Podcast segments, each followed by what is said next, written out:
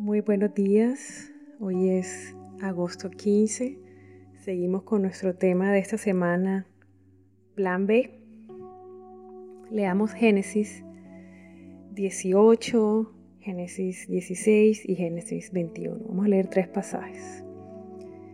Y Abraham y Sara eran viejos, de edad avanzada, y a Sara le había cesado ya la costumbre de las mujeres.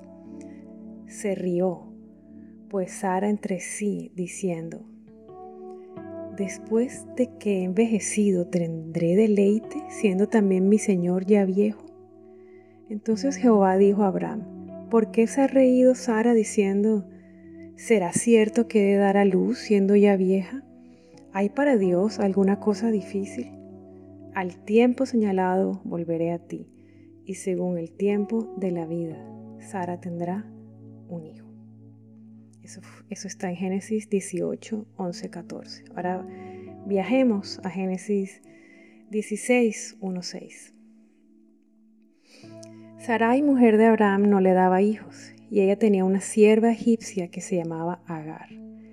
Dijo entonces Sarai a Abraham, ya ves que Jehová me ha hecho estéril. Te ruego pues que te llegues a mi sierva, quizás tendré hijos de ella. Y atendió a Abraham al ruego de Sarai. Y se llegó a Agar, la cual concibió, y cuando vio que había concebido, miraba con desprecio a su señora. Génesis 16, 1, 6 y Génesis 21, 2. Y Sara concibió y dio a Abraham un hijo en su vejez, en el tiempo que Dios le había dicho. Ayer leímos acerca de Sadrach, Mesach y Abednego, una historia maravillosa de tres seres humanos que no se postraron ni escogieron un plan B. Pero desde Adán y Eva hasta nuestros días, el ser humano ha tenido una fuerte tendencia a optar por planes B. Lo vemos en todo su esplendor en la historia de Sara y Abraham. Recibieron una promesa difícil de creer, humanamente hablando, imposible y tomaron la decisión, por iniciativa de Sara, de, entre comillas, ayudar a Dios con un plan B. Cada vez que no le creemos a Dios, por tanto no le obedecemos ni esperamos, vamos a terminar con un Ismael en nuestra vida. Las consecuencias del plan B de Sara y Abraham fueron muchísimas y muy dolorosas para ellos en su tiempo, en su vida personal, para Sara como mujer, para ellos dos como matrimonio, para Ismael, el dolor de ser ese hijo ilegítimo, rechazado, para Isaac que desde antes de nacer ya tenía un enemigo terrible, para Agar como ser humano y madre en una condición de total desventaja, para todos. Hubo consecuencias dolorosas y hasta nuestros días. Nunca ha cesado la guerra entre los descendientes de Isaac y los descendientes de Ismael. Y la gran realidad es que Dios no miente y siempre hace lo que dice que va a hacer, a pesar de nosotros mismos y de nuestros planes B. Dios es Dios y su plan perfecto se cumple por encima de todo y de todos. Vamos a orar.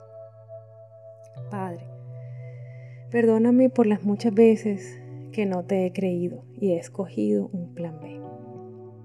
Perdóname por cada vez que he decidido ayudarte, entre comillas, porque pienso que te estás demorando o que lo que me prometiste es imposible y nunca ocurrirá. Perdóname. Veo las consecuencias dolorosas de no haber esperado. Hoy tengo varios Ismaeles en mi vida. Perdóname, límpiame y enséñame a creerte sin poner en duda tu palabra y a esperar en ti sin desmayar, sin desviarme.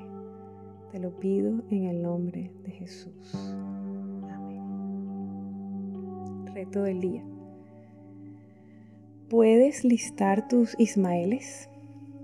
aquellas consecuencias con las que te ha tocado cargar y arrastrar por años, por no haberle creído a Dios y no haber esperado en Él. Escribe ese listado. Pídele perdón a Dios de manera específica. Escucha en tu corazón lo que el Señor quiere decirte hoy y recibe una a una de sus palabras. Recibe su amor. El Señor te bendiga hoy con paz y con nuevas fuerzas para caminar y esperar en Él.